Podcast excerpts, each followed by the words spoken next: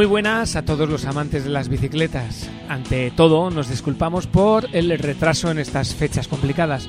Muchas veces es difícil conciliar la familia, el trabajo y el placer. ¿El placer? Sí, el placer. El placer de volver contigo, tío. Y preparar un programa como el de hoy. Menudo guionista tenemos, ¿eh? Así que muy buenas, Jorge Cano. Muy buenas, Marios y Mancas. Encantado de volver a Ponte a Rueda. Ya sabéis, un lugar hecho por aficionados ciclistas para aficionados ciclistas. Es verdad, hay que pedir disculpas por este pequeño retraso en la entrega del quinto programa, pero hemos estado muy liados. Y de procesiones. ¿De procesiones? ¿Has sido tú a las procesiones o...? ¿Sí? Bueno, procesiones de, de ciclistas por el Bajo Aragón. Ah, bueno. Oye, ¿te imaginas a un nazareno andando en bicicleta?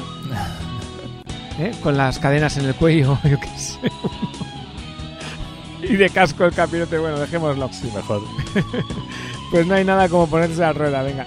Para recuperar el tiempo perdido y comenzar con nuestro quinto programa que seguro os va a encantar. Así que, Jorge, Ponte a Rueda.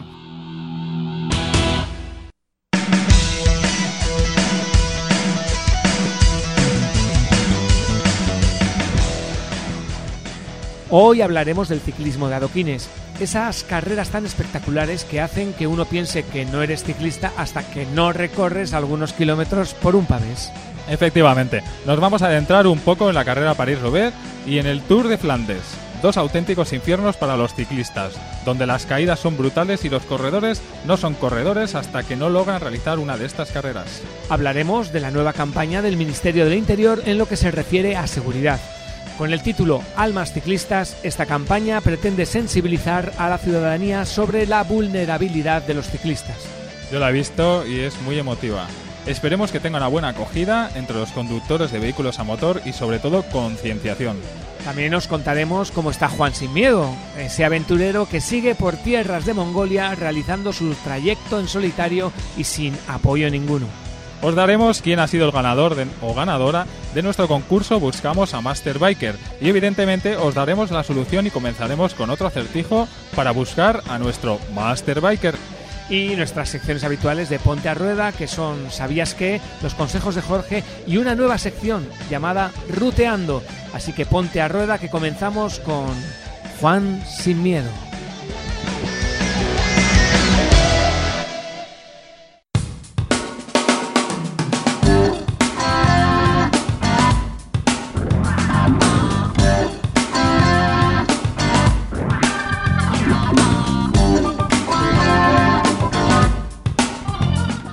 Semana os traemos una pequeña crónica de la expedición de Juan Sin Miedo por Mongolia. Juan lleva recorridos 1740 kilómetros en 29 días de viaje. En algunos de sus posts nos encontramos lamentablemente con los primeros problemas materiales. Nos mostró en la red cómo perdió un tornillo del portaforjas y tuvo que volver sobre sus rodadas para encontrarlo. Con una brida, como no, pudo solucionar el problema por el momento. Otra imagen nos muestra el estado del agua recogida y los pozos que hay en la misma, teniendo que depurar para evitar problemas de salud. A todo esto hay que sumarle la diarrea, el viento y la arena para hacerlo un poquito más difícil. Por suerte, pudo reponerse en unas compras en un supermercado de Altai. Esto le animó bastante. Os recomendamos ver la crónica de su día en Altai. Colgaremos un enlace en el post del programa en nuestra web. Juan ha pasado por Jarjorin, antigua capital de Mongolia en tiempos de Genghis Khan. Ha resultado muy duro, pero por fin Juan ha podido superar la zona con más nieve acumulada. Se acabaron las rodadas sobre ríos helados, el Gobi, uno de los desiertos más grandes y duros del planeta.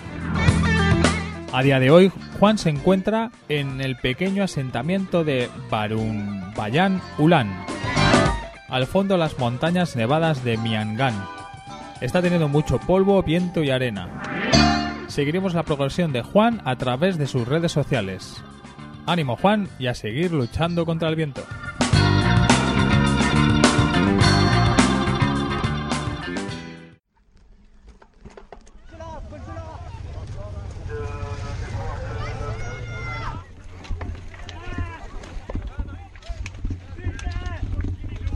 Como hemos comentado en el previo y cuando estáis escuchando el ambiente de estas pruebas, vamos a hablar de las carreras que se disputan con tramos sobre pavé. Como la mayoría de nosotros, nunca vamos a correr las clásicas de primavera o incluso montar sobre adoquines en las carreteras de Francia o Bélgica os vamos a contar un poco la historia de estas dos grandes carreras. Oye, Jorge, que yo igual me animo algún día y subo las empinadas cuestas del Tour de Flandes o, y acabo en el terreno de tierra o en el pavé brutal de Roubaix, yo qué sé. En fin, vamos a contaros un poco la historia eh, de la París-Roubaix, que es una carrera de ciclismo en ruta de un día que se disputa en Francia, con inicio en los alrededores de París y final en Roubaix, en su velódromo. Se disputó, se disputó por primera vez en 1896, lo que la convierte en una de las carreras más antiguas que aún permanecen en el calendario internacional. Es una de las cinco pruebas clásicas conocidas como monumentos del ciclismo, junto a la Milán-San Remo, el Tour de Flandes, la Lieja-Bastón-Lieja y el Giro de Lombardía es conocida con sobrenombres como la clásica de las clásicas, el infierno del norte o la última locura. Los corredores que más veces se han impuesto son Roger de Blindmick y Tom Bonnen, en cuatro ocasiones respectivamente. Los españoles que más cerca han estado de conseguir el triunfo también han sido los únicos en subir al podio. Miguel Poblet en 1958 y Juan Antonio Flecha en 2007, con sendos segundos puestos. Además, Poblet fue tercero en 1960 y Flecha en 2005 y 2010. Tiene un trazado de 257 kilómetros entre Compiègne y el velódromo de Roubaix, con 55 kilómetros de pavés repartidos en 29 sectores.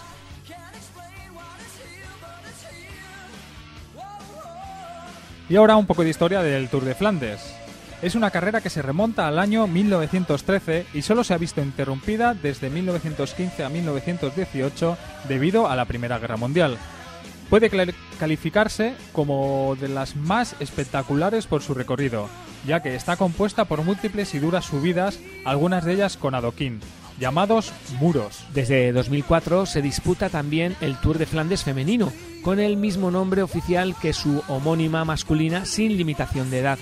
Desde sus inicios es puntuable para la Copa del Mundo Femenina 3 y desde el 2016 forma parte de la UCI World Tour Femenino creando, creado ese mismo año. Por ejemplo, el muro de Koppenberg, que es uno de los más famosos, está adoquinado y fue incluido por primera vez en la edición de 1976. Una de las características del Tour de Flandes, en el que se incluyen las cotas o muros, es que estos muros varían según las ediciones. Entre ellos destacan... Bueno, Google, échanos una mano. Koppenberg, Bosberg, Mur, Muro, Paterberg. Y qué bien habla esta de, esto, esto de Google, es oh, impresionante. es una maravilla esto. Continúa. El Está bien. El kilometraje suele rondar los 250 kilómetros, aunque la edición más larga fue en 1988 y tenía un recorrido de 280 kilómetros y la más rápida en 2001, con una medida, una media, perdón, de 43,58 kilómetros hora. Qué barbaridad. Qué brutalidad. Eh, pudimos ver una exhibición de Philippe Gilbert para conseguir en su tierra, Bélgica, la victoria en la 101 edición, supongo que será así, ¿no? 101 o Centuria 1 o como se... Bueno, 101 edición del Tour de Flandes. Nada más y nada menos que 259,5 kilómetros entre Amberes y Udenard. Udenard. y os ponemos un vídeo porque tenemos... ¿Qué pasó? ¿Qué pasó con Sara? Jo, fue fue tremendo, ¿eh? Una más una velocidad, una tensión y de repente ver cómo, cómo se engancha y se mete esa, esa castaña que además cortó la, carrera que iba muy fuerte, tío. Tenía posibilidades de ganar. Bueno, ya, sí, sí, ya se ha oído que, que iba muy fuerte, tal como estaba, que, que bueno, lo iban a coger y la verdad, iba a ganar. La verdad es que se ha vivido, en todos los países se vivió de una manera diferente y hemos cogido unos audios para que veáis cómo viven los comentaristas de diferentes países. Creo que están los polacos, los americanos y los italianos y evidentemente los españoles que dieron la dieron Los la nota y con la chaqueta famosa. Escuchamos. Esperemos que no, esperemos que no esté el móvil y la cartera dentro. Vamos a escucharlos. Venga, adelante. Kontrola nad poczynianiami Gilberta, bo to już panowie nie będą mieli nic do... Oj, Aj, aj, aj, aj, aj, aj. I cała trójka leży, no. Taki jest właśnie wyścig Tour de Flandre. Pierwszy poleciał Peter Sagan, Miał jakąś kurtkę za- poleciał Nesen. Tak, ktoś tutaj z kibiców rzucił kurtkę, czy zgubił kurtkę. No i skończyło się jak się skończyło.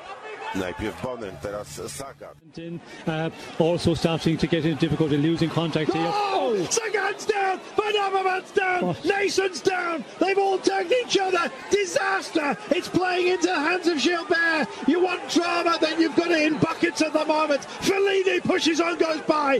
Down and staying down is Oliver Nason! Oh my goodness, was it? It's a flag or something, somebody's jacket! Oliver Nesen, poi appena appena più indietro Dylan Van Barre. Qua è finito il primo tratto duro del vecchio Quaremon, siamo nella fase in falso piano. Uno potrebbe pensare il difficile se lo sono lasciata le caduta, caduta tutti e tre. Sagan, Nesen e Van possibile. Sagan, è e Van Avermaet. E qua cosa è successo? Colpo di scena clamoroso. Uy, Bueno, bueno, bueno, bueno, bueno. ¿Qué ha sido entre ellos? Se han enganchado, Se han enganchado entre tres, ellos. Los tres. Pues, por Dios. y- Un Una, no, una chaqueta. Bueno, una chaqueta ya. Bueno, Bueno, bueno, bueno, bueno, la chaqueta. Madre Eh, ahora ya mía, sí lo que, lo que no pasé hoy- que, bueno, bueno. por bueno. muchas vallas que haya, ahora sí Lo que, que ya, no pasé uf, hoy- que huya ese espectador, que no haya dejado ahí la cartera o el móvil. Fijaos dónde se ha enganchado la chaqueta. Bueno, la bici de Sagan con la rueda arrancada de cuajo, ¿eh? Arrancada a la puntera, sí, está, está todo el cambio y la puntera Está todo arrancada. roto. Uf, Bueno, la carrera de Sagan. Ahora se lo dirá. Bueno, y esto ha sido un poco la reseña de, de estas dos grandes carreras que algún día, Jorge, puede que vayamos, ¿no? ¿Qué, qué hacemos? Joder, ya nos podíamos animar, ¿eh? Meternos ahí en algún pelotón Pelotón para darnos un... y aguantar Hostia. ahí 250 kilo- kilómetros. Era, es dura, es dura, ¿eh? Yo conozco gente que la ha hecho y es que además es, eso, que es muy larga, tiene buenas rampas y, y luego la adoquín, que son bastantes kilómetros y, oye, ya tienes que tener una bici además preparada para ello y, bueno, y el cuerpo. Y practícalo por aquí. Yo creo que, bueno, por tu zona ya hay algún adoquín, ¿no? Sí, Hay hay, de- hay algún pueblo que tiene adoquinado, pero vamos, son, son 25 metros. 50 y y se, pasa, se pasa mal, ¿eh? Se pasa bastante mal. Imagínate si hablamos de kilómetros. En fin. Bueno, pues hasta aquí eh, la Rubés y la y el Flandes y oye Mario, espero que yo creo que dentro de, de poco podríamos eh, contar eh, tener a alguien, ¿no? Que nos cuente un poco la experiencia desde de- dentro de, este- de estas carreras. Bien, vamos a ver si conseguimos a alguien que haya estado, que las haya visto o inclusive que la que haya pasado por, por esos terrenos para que nos cuenten qué, qué tal es la batidora del, del pavés. Sí, alguien ya tenemos por ahí casi casi. Así que seguiremos Sí, con este tema. Seguiremos con este tema, claro que sí.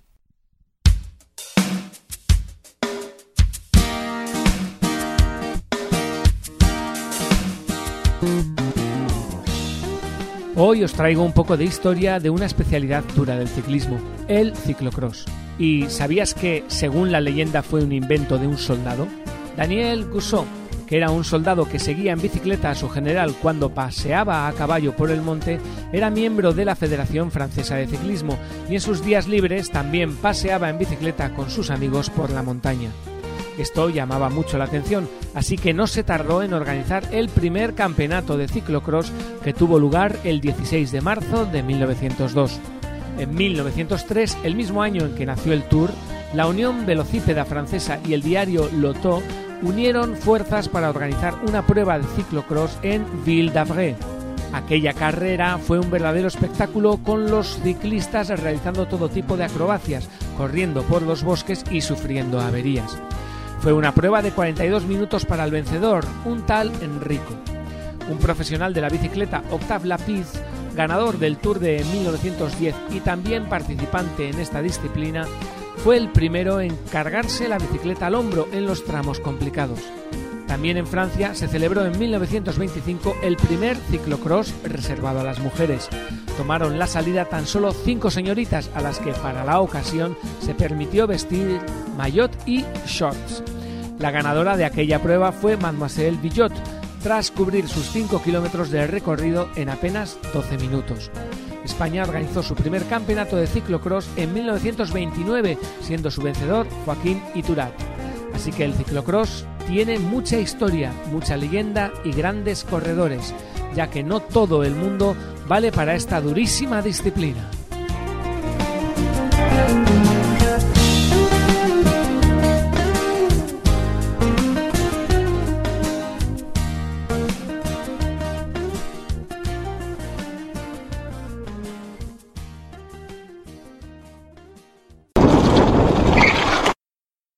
Mucho en los diarios y tengo la tengo la, la vista de ver a mi hijo tirado en el suelo con una manta por encima. Cuando mi mujer recibió la llamada de su hermano para decirle que ha habido un accidente y iba a fallecer. Claro, no te lo crees. Yo todavía estoy esperando que aparezca por, por alguna esquina. ¿eh? O sea, no, hace dos años ya de eso. Y todavía creo, algunas veces, algún subconsciente que te engañe, que tal, que creas que lo vas a ver aparecer o algo de eso. Cuando hablo de esta calle, Es que siempre hemos estado juntos. Desde, me doy cuenta que, que éramos gemelos.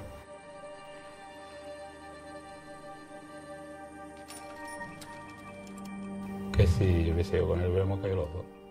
Y este es el audio del nuevo vídeo de la campaña de la DGT titulado 58 Almas y que está dedicado a concienciar a los conductores de vehículos de motor sobre la fragilidad de los ciclistas.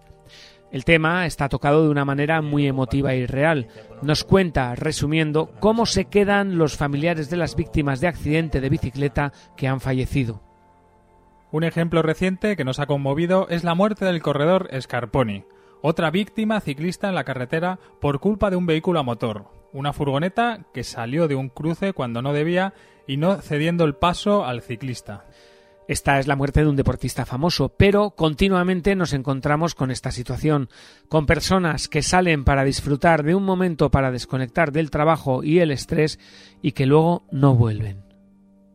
Es increíble la cantidad de vídeos que circulan por las redes sociales en despedida de este gran profesional y ante todo, no lo olvidemos, padre de familia. A ver si con la difusión de estos vídeos en televisión y redes sociales podemos concienciar un poco más a estas personas que circulan con sus vehículos a motor y que cuando se cruzan con un ciclista vean a una persona, un padre o madre de familia y no a un incordio. Exactamente, así que desde aquí nuestro pequeño homenaje a Scarponi y a todos los demás ciclistas que han perdido la vida, en, en especial estos 58 almas, como dice la DGT, que, que fallecieron el año pasado aquí en España. Con que pueda evitar que muera una persona, me daría por satisfecha. Pero ojalá que fueran muchos más.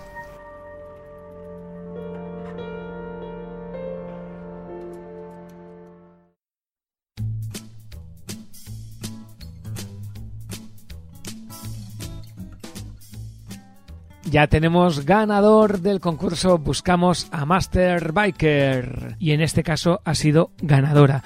Ella se llama Raquel Moreno y es de Getafe. Nos escribió un correo electrónico dándonos la solución, que era la carrera Pioneer de BTT en donde en Nueva Zelanda. Así que te has ganado un casco, un casco fantástico te pediremos por correo electrónico tu dirección postal, ¿de acuerdo? Así que enhorabuena a Raquel por su sagacidad y buscamos a Master Biker continúa, así que os vamos a plantear una nueva pregunta, que es la siguiente.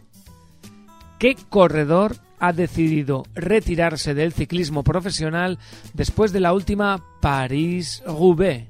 Esta vez, para contestar a la pregunta, solo tienes que hacerlo a través del post del concurso en nuestro Facebook. Todas las respuestas correctas, en el caso de que las haya, entrarán en el sorteo de uno de los cascos Giro que podréis ver en el mismo post. No te olvides que para entrar en el concurso debes darle al like de nuestro Facebook de pontearrueda.es y que lo compartas. Así que esperemos que todo el mundo ¿no? acierte y, busque, y encuentre la, la respuesta, que es fácil. Hoy la tenemos facilita, facilita. Yo creo que inclusive igual hasta la, la han oído. ¿No? Eso es, solo con escuchar el programa, no hace falta ni Google, vamos. Con el solo con escuchar el programa, yo creo que tendrán unas buenas pistas. Creo que lo van a que, que lo van a encontrar, sí. Venga, animaros a concursar que uno de esos cascos Giro puede llegar a ser tuyo. Master Biker, me encanta esta canción, Jorge. Sí, es un- todo un acierto.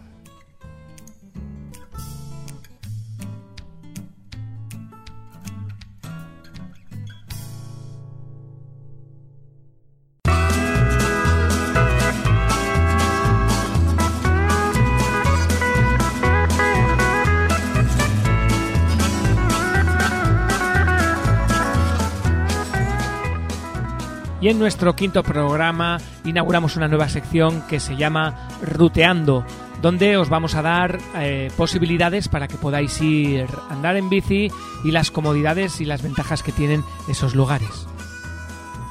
Hemos tenido la oportunidad de estar rodando unos días entre el Bajo Aragón y el Matarraña en Teruel.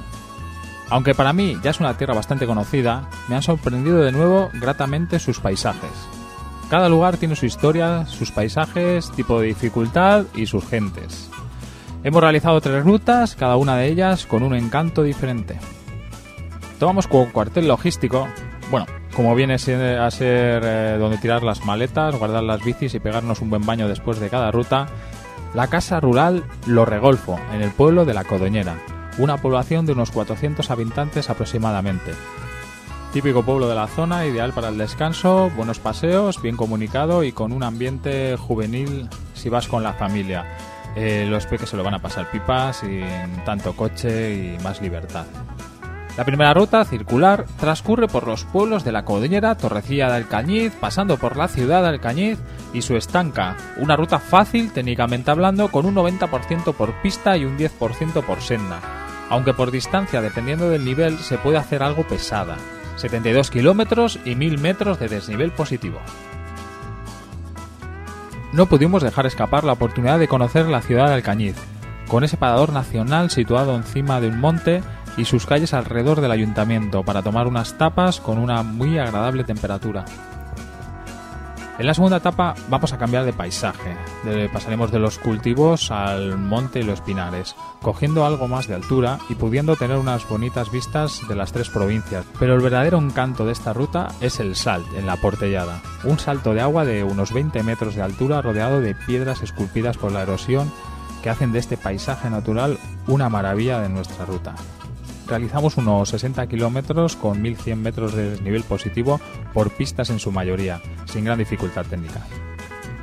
Acabaremos con la tercera y última ruta. Vamos a conocer el convento del desierto de Calanda, un convento del siglo XVII y abandonado en el siglo XIX, para después seguir hacia el pantano de Calanda y empezar una- unas interesantes rampas hasta el pilón de Torrebelilla, desde donde dispondremos de unas increíbles vistas de todo el entorno y como curiosidad podremos ver piedras con fósiles. Cualquiera diría que hubo mar en este monte. Acabaremos la ruta realizando un descenso a Torrebelilla por una senda bastante técnica, ya que hay mucha piedra suelta por las lluvias. Ruta con algo más de dificultad física, grandes rampas y técnica solo en la última senda trialera que acabamos de comentar. Unos 55 kilómetros y 1300 de metros de nivel positivo. Bien, y hasta aquí nuestro primer ruteando. Agradecer la amabilidad de los habitantes de la Codoñera y la agradable estancia y trato recibido en la casa rural Lo Regolfo, una casa acogedora tanto por sus nuevas y bonitas instalaciones como por el trato recibido por Hugo. Recordaros que podréis disponer de las crónicas y rutas en nuestra web pontarrueda.es.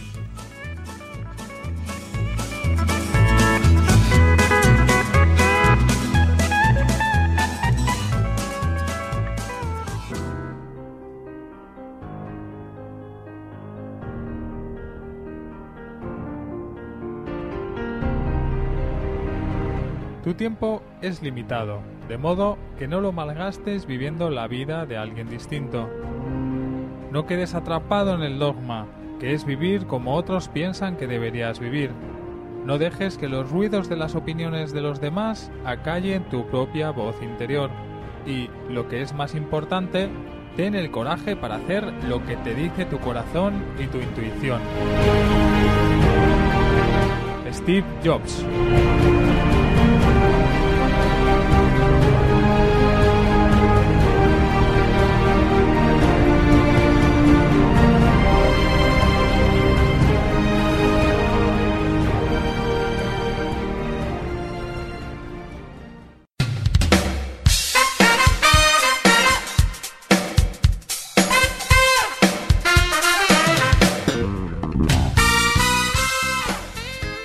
Hoy en nuestra sección de los consejos de Jorge hemos decidido hacer un especial llamado Montando sobre adoquines. Así que Jorge, coméntanos cuál es tu consejo número uno. Uno de los puntos a tener en cuenta para una mejor conducción, sobre todo después de haber circulado por un tramo de carretera suave, es relajarse. Entrar al mismo sin poner el cuerpo, brazos y piernas tensos.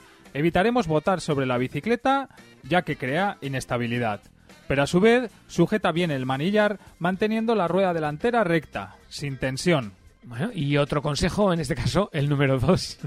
Realizar más presión sobre los pies. Hay que dejar los mismos que hagan el trabajo. Más peso sobre la parte delantera del pie, dejando la trasera más libre de peso. Consejo número 3. Mantener una velocidad constante con cadencia elevada. Así evitaremos golpes bruscos. Los acelerones son una cuestión de cierta incomodidad sobre adoquines y mantén alejada la idea de frenadas potentes. Y como no hay 3 sin 4, consejo número 4. Asegúrate de llevar las presiones de las ruedas altas. Eso es, eso es fundamental. Porque, oye, pues yo he visto algunos trucos en las redes, como poner un- una doble cinta en el manillar o una doble badana. Aunque en mi caso debería poner un colchón doble de grosor, porque vamos, aunque no sé si sería muy eficaz. Hombre, el tema de la, de la doble cinta es me parece curioso. Habría que probarlo. Lo probaremos, lo probaremos en el siguiente programa porque esto ha sido todo por hoy en este programa número 5. Esperemos que haya sido de vuestro agrado. Y Jorge, antes de despedirnos, dinos cómo pueden contactar con nosotros. Bueno, pues pueden contactar con nosotros a través de nuestra página web en pontarrueda.es, a través de Facebook en pontarrueda.es, en Twitter Ponte a Rueda y en YouTube Ponte a Rueda. Así que Mario, un placer volver a grabar contigo y, y para nuestros oyentes y que podamos seguir grabando. Así que Ponte a Rueda, Mario. Exactamente, poneros todos a rueda, a rueda y acordaros de nuestro concurso, que buscamos a Master Biker. Un saludo. Sí, que lo hemos dejado, lo hemos dejado facilito, ¿eh, Mario? Sí, venga, hasta la próxima. Hasta luego, Agur, Deu.